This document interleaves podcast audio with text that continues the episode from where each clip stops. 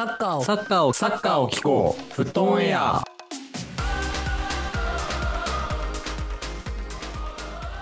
さあ、始まりました。フットオンエア一世張りコータです。J リングス匠です。ファンタスティックオリギー、恭平です。よろしくお願いします。お願いします。ます。と。ということで今日はえ一番最初に名言を言いたいと思います。お、何？はい。いきます。えー、ちょっと待ってね。思い出すわ。えー、っと、嘘や。えーっと、あ、オッケーオッケーオッケー。えーっと、資金力があるチームをビッグクラブというのであれば、パリ・サンジェルマンはビッグクラブ。よろしくお願いします。これを、えっと、これを解説すると、えーこれはですね、ケイスケ・ホンダの、えー切り抜き動画の内容になってます。流行りのね。そう。で、これは、ちょこちょこ上がってるね。そう。ん、で、昔、えっと、カタール資本入って1年目の頃のアンチェロッティの時に、はいえっと、ホンダにスカウトがいあの行ったのよ、オファーが。おなるほどね。そう。で、その時にホンダは、まあ、当時ね、あの、パリ・サンジェルマンって、あの、全然そんなクラブやったから、あの、うんうん。あの、見向きもしなかったらしいんやけど、当時は選択肢なかったらしいんやけど、うんそのケイスケ・ホンダが、その、パリ・サンジェルマンは、今もそうやけど、えっと、ビッ歴史のあるビッグクラブではないみたいな。ねでも、えっと、資金力があるクラブをビッグクラブというのであれば、パリ・サンジェルマンはビッグクラブだろうっていう、なんか名言っぽいことを言ってました。はい。はい。よろしくお願いします。はい。はい。という感じで。ひろゆき、みたはいな感じだな。そうそうね。切り抜き動画。ケイスケ・ホンダの、えー切り抜き動画でお届けいたしました。はい。流行ってるね。はい。ということでね、えっと、まあ、まさしく、えーまあ、歴史のあるビッグクラブみたいな活躍がなかなかできてないパリ・サンジェルマンもいたりとか、まあね、あの、逆に歴史があるビッグクラブ、マンチェスター・ユナイテッドも、えーまさかの、まさかのというか、まあ、ちょっと皮肉っぽく言うと予想通りなのかもしれませんが、ちょっとね、転げちゃったりとかしましたけど、えーそんなね、えー内容をまた今週第34回目でお届けしていきたいというふうに思います。このポッドキャストフットオンエアは毎週火曜20時更新を目標に毎日のサッカー観戦ライフがちょっとだけ楽しくなるような情報を発信してまいります。ということで今日もやっていきます。そしてまず、えー最初に、はい、よろしくお願いします。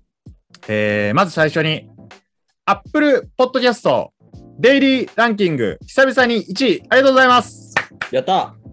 やった。ありがとうございます。こちらですね、あの皆さん、ポッドキャストランキングと検索いただくと、えーそういったサイトが出てくるんですけども、えーサッカーカテゴリーでのランキングを Apple Podcast の中で見れまして、えーっと、ん？日曜か？ん？き昨日か？昨日かな、昨日、うん。あだから LINE したの日曜時点かあうん。な。うん日曜日時点で、えーっと、1位になりました。久々に1位ということで、ありがとうございます。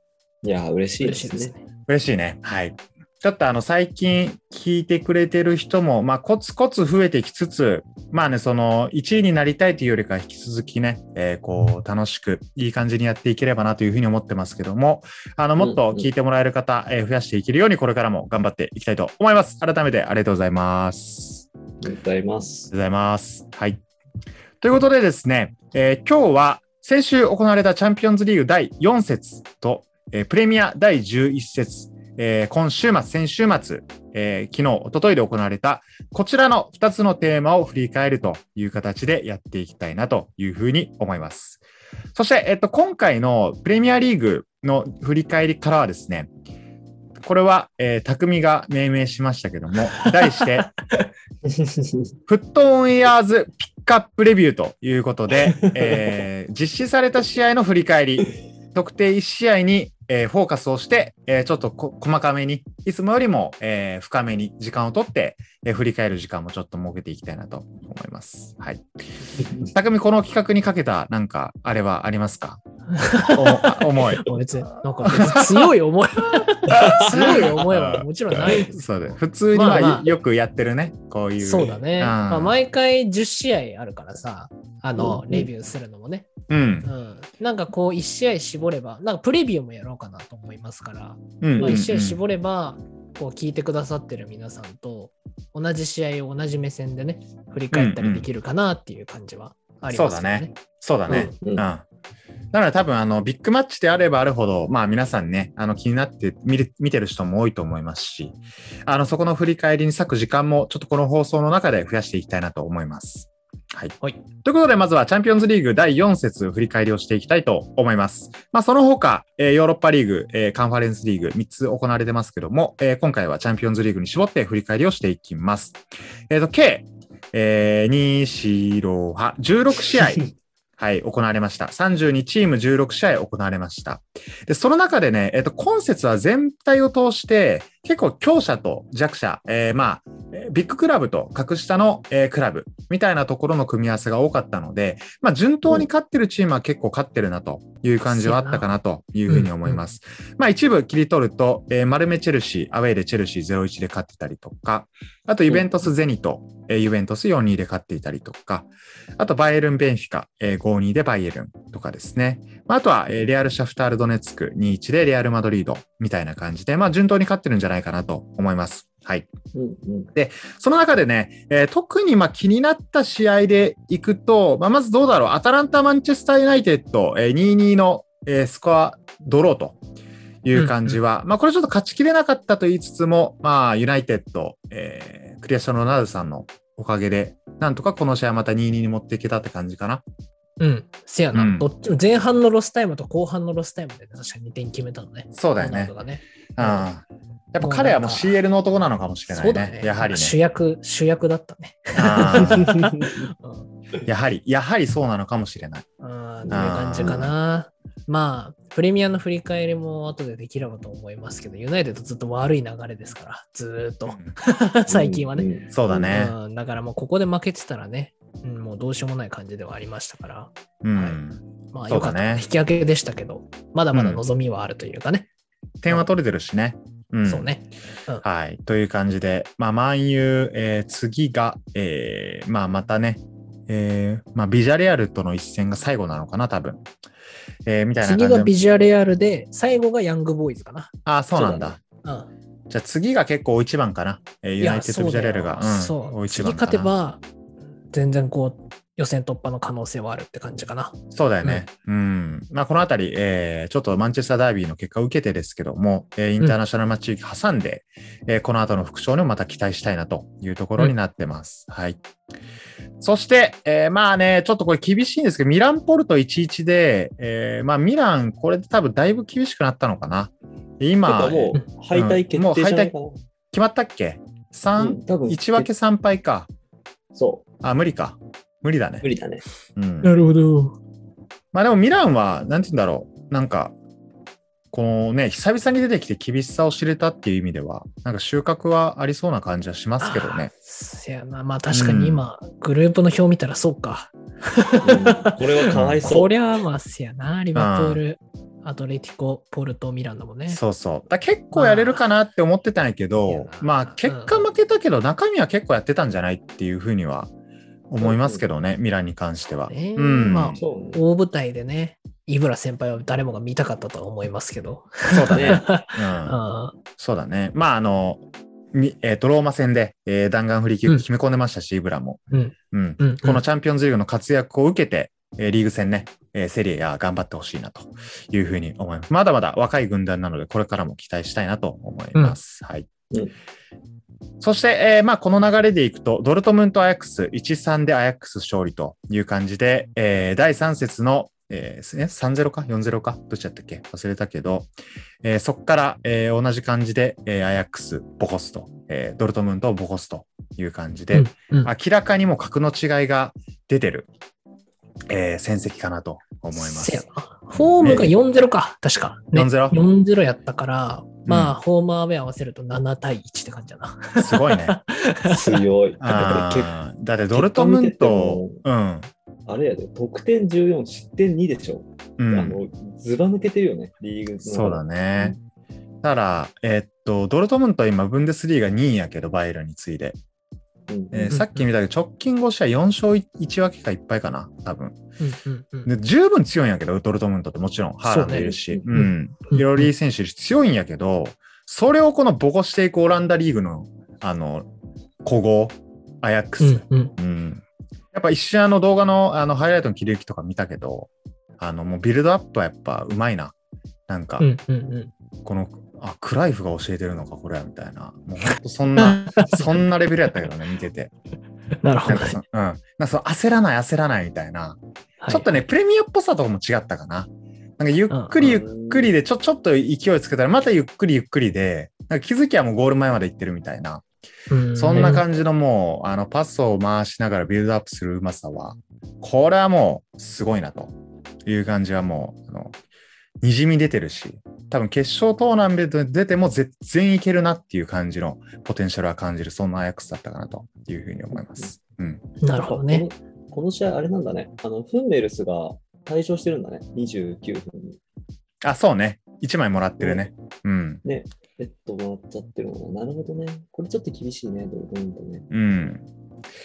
まあまあ、アヤックス推しの選手、私、えブラジル人のアントニーという選手いますので、多分ね、ビッグクラブ来る気がするから、ぜひ皆さん、あの、今のうちに、えーチェックしてみてはいかがでしょうか。はい。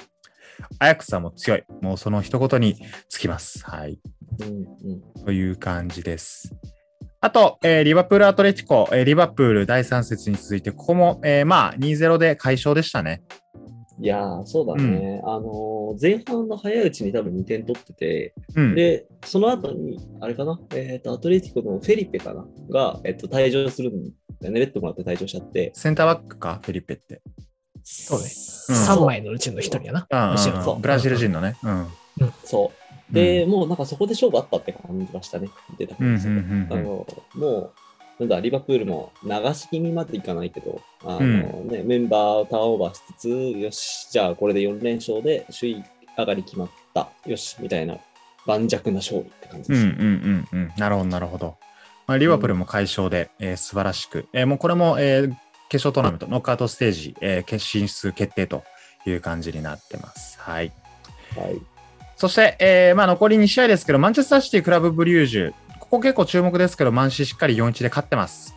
おめでとうございます。うんうん、まあぶ、あの、クラブブリュージュ、パリ・サンジェルマンの時結構検討したけど、やっぱこれ4-1で、あの、勝ちに行くマンシーは、あのシティはやっぱすごいなという感じで改めて思いました。はい。ちょっと試合見れてないんですけど、まあ、結果だけ見てもすごいなという感じです。はい。そして最後、我らが一世パリ、レッドブル、レッドブルじゃない、えーライプツィヒと、えーパリ・サンジェルマンの一戦、2対2でドロー、えー勝てませんでした。悔しい。はい、これは朝5時キックオフやったかな、確か。あの、うん見てましたけど。うん。えーっと、まあ、前の放送とか前の CL の話の時に、まあ、あの、予想以上に、あの、全然ダメやったっていう話しましたけど、勝ったけどね、前節は。で、うん今回も、あの、予想通りやっぱダメでした。うん。なんか、あの、やっぱり、えーまあ、メッシで出なかったけど、ムバッペと、えーネイマール。うんこの2枚、なんかやっぱり2枚がもうちょっと攻守分離型になってしまうともうだいぶきつい。やっぱああ、そうなんやねり。。もうもう無理やったね。で、はいはいライプツィもやっぱ、えービルドアップうまいし、うん。えーあの得点決めたフランス人、えっと、ヌクンクもしくはエンクンクっていう選手、これもあのパリ出身なんやけど、はいはい。あ、そうなんや。んそう。で、とかもやっぱ、あの、うまいし、あの、攻撃のセンスあったし、なんかやっぱ守備、うんうん守備が、守備の選手のレベルが低いっていうよりかは、あの、単純にもう、あの、9人、9人、8人か、フィールドプレイヤー。で、守備やろうと思うとなかなか厳しいなっていうのがもう露骨に出てた、うんえーそんな試合だったかなと思います。で、まあ正直あのーなんだろうな、あの、決勝トーナメント行けても、多分、えーチェルシー、バイエルン、シティ、あたりと当たった瞬間にも砕け散りそう、正直、今の感じだと。ううんん、余裕でやられそうな感じはありますね。はい。まあ、という感じで、こう結構厳しいね。うん。ラモスは、うん。ラモスはどこに行ったんだいラモスはね対。対談の噂出てるね。ラモスどこにいるんだい、なんかね、うん、ラモス、あ、あの、なんか結構な怪我を持ってるらしいんやけど、うんうんなんかそれをなんか、あの、何言ってやろう。あの、働かずに給料だけもらってる状態やね、今が。まあそうだよね。うんそれが、なんか俺的にちょっとな何が本当かわからんけど、対談報道とか。はいあの、なんだろうな、怪我、えっと、怪我を隠してたかどうかっていうのは結構問題かなと思ってる。その、うんパリに来るときに。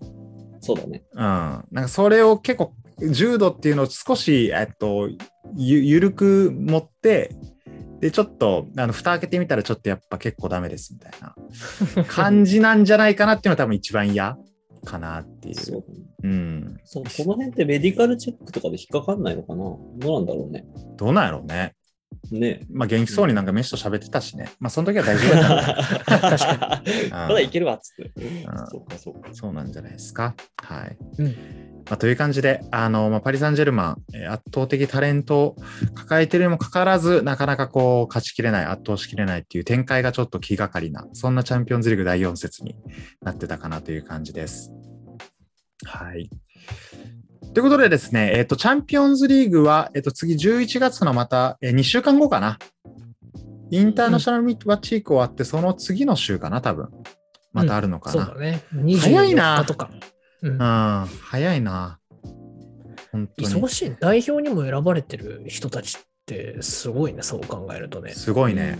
で、これでまたあれでしょ、プレミアリーグは、あの、世界一ブラック企業ですから、あの、年クリスマスから年始にかけて、そうだね。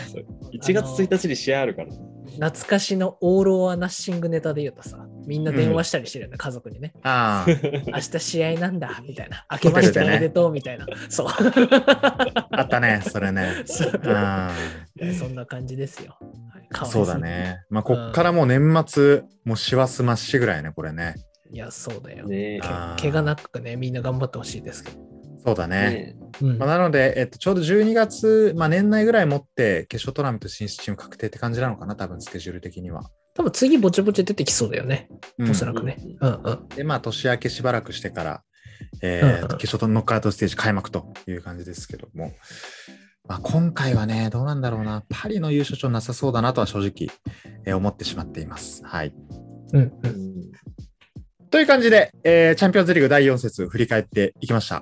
ここからは、プレミアリーグ第11節振り返りやっていきたいと思います。どうしよう？えっ、と、先に、えー、フットオンエアーズピックアップレビューやる？行ってみますかいいんじゃない？行ってみますかはい ?OK。今日はですね、もちろんこの試合、マンチェスターダービー、マンチェスターユナイテッド対マンチェスターシティ、えっと、ホームユナイテッド、えー結果として0対2敗戦となったこちらの試合について、まあ、3人でね、えー話していきたいと思います。率直にどうですか？この試合を終えて、感想一言。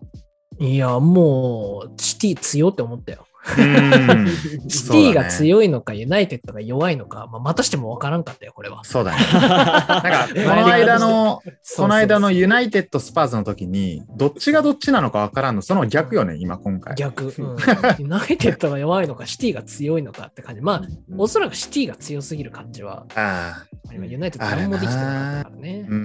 まあシティのさ、うんカウンタープレスめっちゃ速くなかった？ユナイテッド、ほぼ何もさせてもらえてなかったぐらいのね、そうう、びっん。くりしたわ。そうだね。レベル高かったね、すごいね。セットプレーの守備が壊滅的やったよな。多分ね、2点ともセットプレー系だったと思っててさ。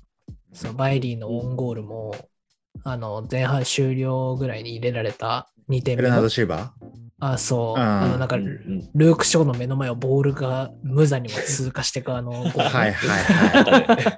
あったあった。そう。まあそうだねあれどなんだろうねうんバイリーのゴールはまあしょうがないとしても、オウンゴい。う。ん。うん。うんだからまあ、うん。まあ、あの、まあこれ当たり前だけど、デヘアが、デヘアがいなかったらもっと取られた可能性はあるよね。そうね、前半神がかってましたからね。そうだね2点目入れられるまで。うん。う。うんんで、なんか後半、えっと、ぜ前半から後半にかけて、その後に4バック、うんなんかいつもの感じに変えて、まあちょっと変わった気はしたけど、結局ペナルティエリアに入ったの0回でしょ、後半。ああね、解説で言ってたよね。あー戸田さんもびっくりしてたよね。ゼロ回ですか？みたいな。言ってた言ってた。まさにそのトーンだった。だよね。な何がダメなのかなっていうのを考えるより、シティのどこがすごいかっていうのを考えた方がなんか、正解が早い気するんだけどね、個人的まだビルドアップというか。パス回しがさ、もうなんか大人と子供ぐらい回されてたよね。そうう。まいよね。取れないのよね。で、あの、うんなんかあの、取れない理由に、その左サイドバックにコンバートされたカンセロ、はいはい。あれが影でめちゃくちゃ縦後ろ往復してるから、うん。うん。あれで絶対マーク外れるんやろなって思って。まあ確かにね。あれめちゃくちゃ走ってるもん、カンセロだって。はいはい。ややっぱね、シティ強いな。シティ強い。シティ強いし、ジェズスの右ウィングもハマってきたし、だんだん。めちゃめちゃいい。いよね、あれ。あのコンバート素晴らしいよ。かな。うねんあ。れじゃない？ユナイテッドはあとあれか、カバーニがいなかったのか。あ、そう、カバーニもいないし、バランもいないしって感じバ。バラもかなそうだよね。あと、ポグバ？うん、ポグバ、そう、ポグバは。いなかった。そういえばいなかったわ。なるほどね。ユナイテッドこうすこ、ここがこうだったら、1点ぐらい決めてたかもしれないっていうところとかある？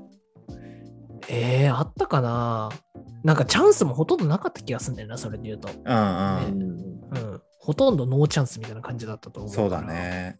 うん。だって俺的に前半で一回あの、ワンビサカが。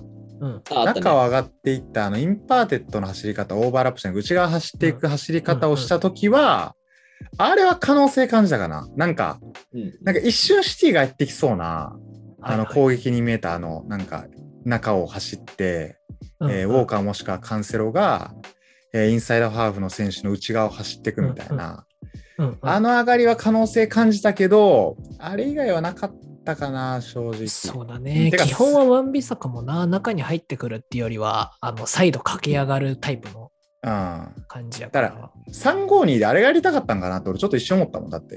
うんうんうんあの攻撃のパッックが。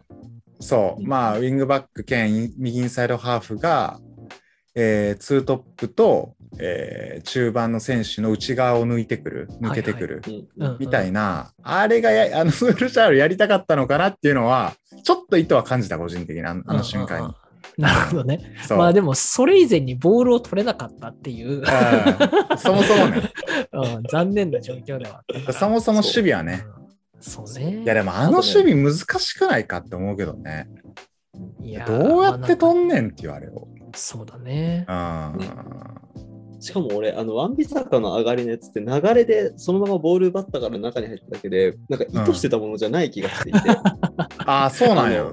そう、狙った攻撃ではない気がしていて、多分狙った攻撃だったら多分、それこそ、あのパッタ形を作ろうとしてたんだろうなっていうのが多分試合の中であってもよかったと思うんだけど、それがなかったってことは、うん狙いではないのじゃないかなっていうのが俺の。ああ、なるほどね。まあ、それもあるかもね。たまたま説。そう。ああ、なるほどね。あれ、どんなシーンだっけ？ワンビサカが、ワンビサカが多分ね、えボールカットして上がってきて、中央預けて、で、なんかこう、普段だと外回りそうなところをあのインナーラップしてきた感じだったなと思ってて、あれうん誰に当てたか覚えてないけど、ブルーノかな？かなんかでやってて、縦にボール出そうだったんだよね。うんうん出てたらチャンスだったよねみたいなチャンうんシーンだった気がする。うんうん。まあ、あのシーン良かったよね、でもね。うん、あれよかったうんね。であれは352のいいところよね。そうだね。ワンビサカのあのポジションが奪った瞬間にそのままいけるっていうのは。ね、うんそうそうそね。なるほどね。まあまあ、いろんな意見があるよね、そこはね。う。ね。そやな。まあね、ワンビサカの後半のクロス、カスやったけどな。ロナウドびっくりしてたもんだって。何そのクロスっていう感じやったんだって。まあまあ、うん攻撃はまだまだ勉強中で感じはありそうだよね。ね一時期よりはなんか可能性は感じるようになってきましたけど。うん。うん。そうだよね。だなむ難しいよな、シティ。まあなんかインテリジェンス系のサイドバックではないよね。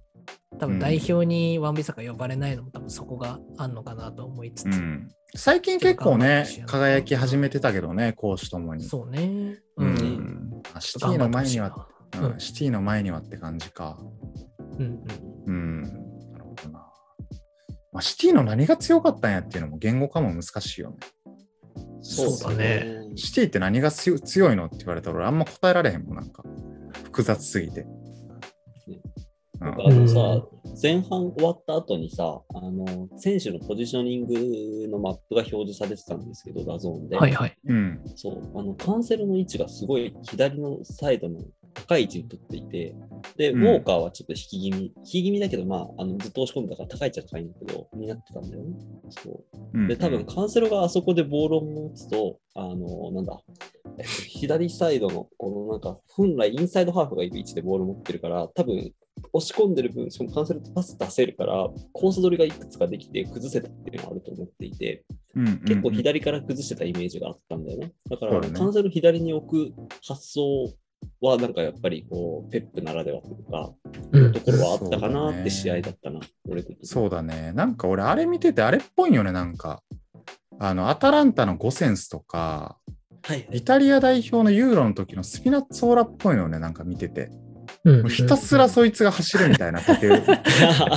懐かしい、ユーロの時ね。スピラッツそうそうそう。そう。で、結局442で守備の時なんかこう守れてると思いきや、攻撃になった瞬間、後ろ3枚ぐらいで、ウォーカー含めて3センターバックぐらいな感じで残して、カンセルを前に行かせるみたいな。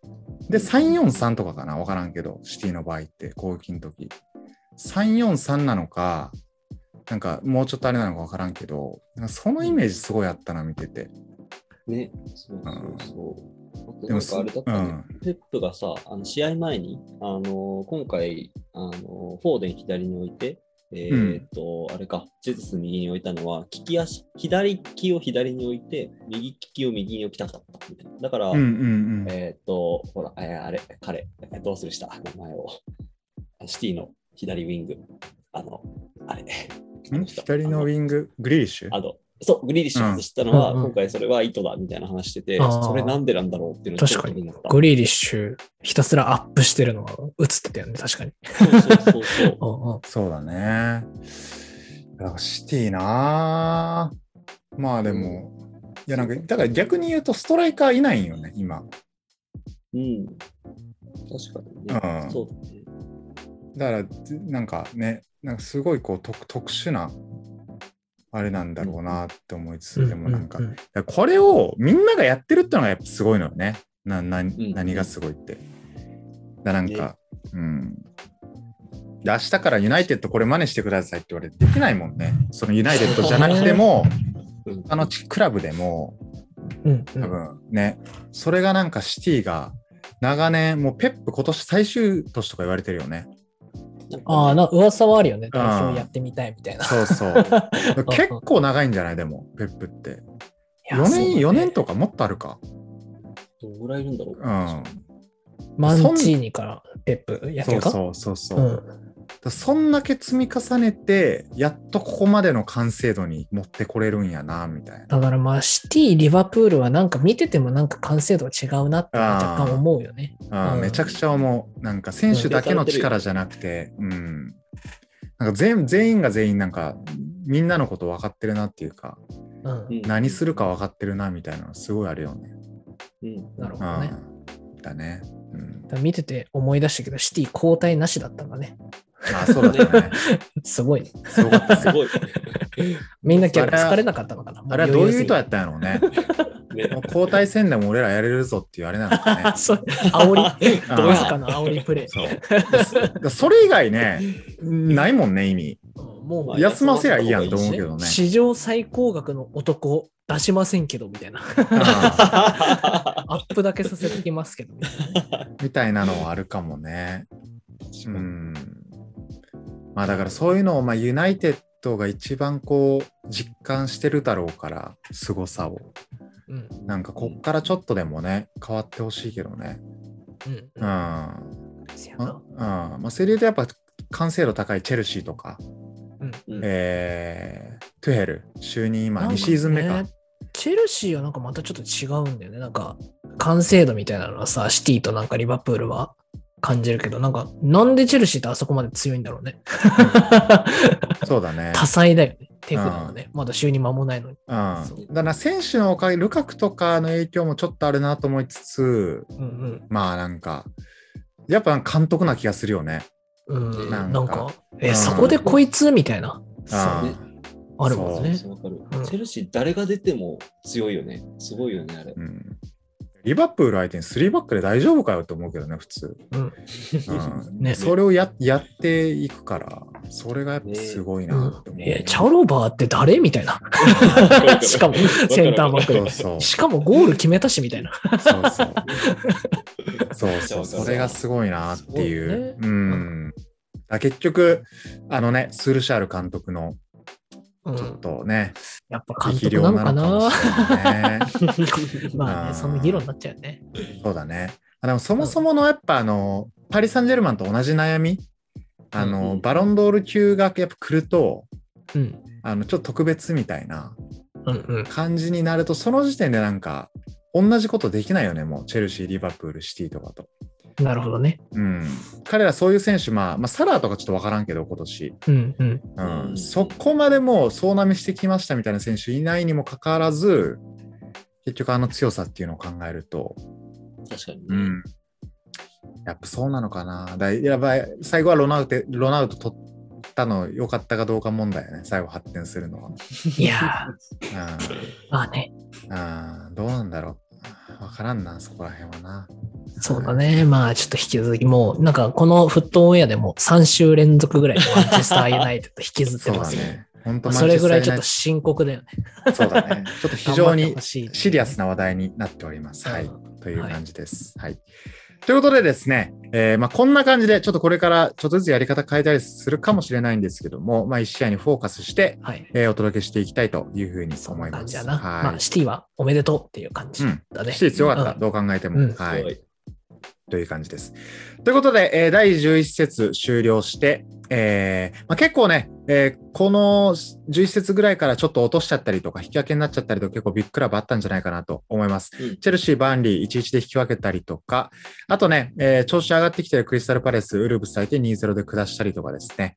あとは、えーと結構調子良かった昇格組、えーブレントフォード、ノリッチに、えー敗戦、1対2で敗戦で、ノリッチリーグ戦初勝利という感じになってます。はいブ。レントフォードさ、何気に4連敗してんだよね、今。え、そうなんだ。調子下がってるね、そうそうそうだいぶ。そう、なんかね、うん選手が結構怪我でアウトしてるらしい。俺もあんまりよく把握してないけど。なるほどね。ちょっとし心配ですね。いや、でもはい、彼らにはあのギャンブルで、ギャンブルで培ったデータ分析があるから。あ、プレミアリーグ、はいプレミアリーグですか？そうだね。独自のね、独自の統計を使ってますから、彼らは。ああれ面白かったね。うんっていう感じになってます。はい。ただ、なかなか、えー勝ちきれないニューカッスル、ブライトンに1-1で引き分けたりとか、あと、トッテナムもね、結局エバートンとスコアレスドローという感じになってます。そして、レスターリーズもこちらも引き分け。アーセナルはしっかり勝って、えー最後リバプール敗戦、ウエストハムに3-2で敗戦という形になってます。はい。ま辛い。あ、1戦ぐらいいいんじゃない？ウエストハムも強いしね。贅沢の悩みで。すよ。はい。そうそう。あとあれだそうですね、コンテが初陣でしたね。そうだね。せやな、うんスパーズ。うん。いやー、なんか集まってくるね、監督が。まあ、ねこっからでしょ。スパーズも。ね楽しはいみ、楽しみ。ビルドアップはすごい良かったから、あの映像を見てて、ねはい、変わってる感じはしました。はい。うんという感じになっております。はい。ということで、来週はですね、今週か、来週か、来週か、今週やな。今週か。インターナショナルマッチークで日本代表、ベトナム代表戦11月11日、ポッキーの日、そしてオマーン代表戦11月16日、えー開催がされます。最後にこちらのフットオンエアーズピックアッププレビュー、えー非常にこう、こんがらがる名前ですけども、これは、えープレビューなので、事前に、えーみんなでちょっとざっと見ておきましょうという感じになってます。はい。あの、はいちょうどリーグ戦の時期にやればよかったね。うん。うんそうだね。今回ピックアップするのが日本代表戦ぐらいしかありませんから、逆に。そうだね。ね。まあ、ここからどう考えてもインターナショナルマッチウィーク注目じゃないでしょうか。はい。うん招集メンバー改めて、まあ、これはもう皆さんご存知かな。まあ、結構海外組多いですけど、えーうん注目どころの選手とかいますか？初招集がね、あれじゃない？み三笘と旗手かな？う。うんんうんうん。旗手ってどんな選手なのこれ？俺知らんわ。なんか、川崎の選手で、インサイドハーフを今やっているんだけど、うん。あのオリンピック見てた人はね、多分ね、左サイドバックで出てたじゃんって思うと思うんですよね。せやな。うんうん。そう、あの、旗手ってめちゃめちゃいろんなところをできる選手っていうので。えーカンセロじゃん カンセロじゃん確かに、日本のカンセロと言っても使えないかもしれない。そう、かな。なんかで、多分、えっ、と、サイドバック起用で呼んでる気がするんだけど、ディフェンス枠で入ってるから。はいはいでも、とはいえ、インサイドハーフもできるからっていうので、多分433をやる上で旗手を入れておくと便利だよねっていうのは多分森保さんは考えていそうっていうのはあるし、なんなら旗手は実はフォワードもやったことがあるぐらいどこでもできるので、えー一人ベンチにいると便利な選手です。トゥーリオじゃん。どこでもできる。トゥーリオだね。トゥーリオ懐かしいね。そう。トゥーリオじゃん困ったらトゥーリオフォワードって。なるほどね。うん。なるほど、そうなるほど。まあ、そう、結構、まあ、メンツとしてはフルフルって感じか。フルメンバーってそう感じか。だね。ねまうんあ、ベトナムもオマーンも落としちゃいけない2連戦になりますから、アウェーでね。ね。で、裏でサウジ対オーストラリアがあるんでね。うんそうだね多分その結果によっても、まさかの日本代表ね、ワールドカップ危険みたいな感じになりかねませんから。うん、うんねそうだね。これはもう大一番やね。まあまあ、こ個人的にはもう、あの、433でいいから、3、あの、3枚、三笘、古橋、伊藤で見たいけどな、俺は。ああ、見たい。超攻撃スリートップでね。うんはいはいはい。うん。まあ、そのあたりもちょっと注目じゃないでしょうかね。うんうんうんなるほど。はい。まあ、なので、多分来週の放送が多分ちょうどなあの日本代表戦の間にあるんだよね。